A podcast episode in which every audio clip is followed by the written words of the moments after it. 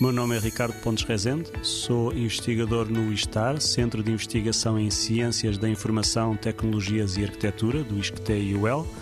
e sou o coordenador do projeto C-Class, Sistemas de Classificação da Construção orientado para a sustentabilidade.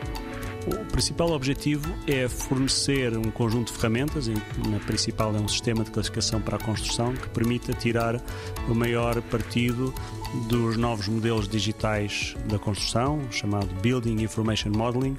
eh, principalmente na vertente da sustentabilidade da construção. Portanto, um modelo BIM é desenvolvido maior parte das vezes durante o projeto do, da construção, projeto do edifício, pelos, eh, por, por, equipas, e com tanta informação que é concentrada neste modelo, é uma pena se depois for preciso estar a explicar às pessoas que vão utilizar o modelo o que é que, que, é que lá está. Mas se tiver lá um, esta cola, este, esta linguagem comum, que funciona baseada num código e, num, e numa descrição,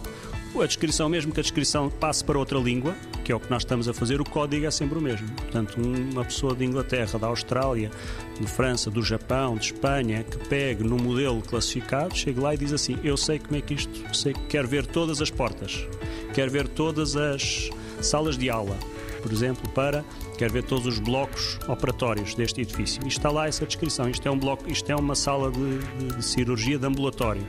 e, portanto, pegamos no hospital modelado e desenhado no Japão e desenhado cá e dizemos quero pintar de azul todos os blocos e aquilo imediatamente nos mostra. Podemos comparar até, por exemplo, propostas de projetos diferentes.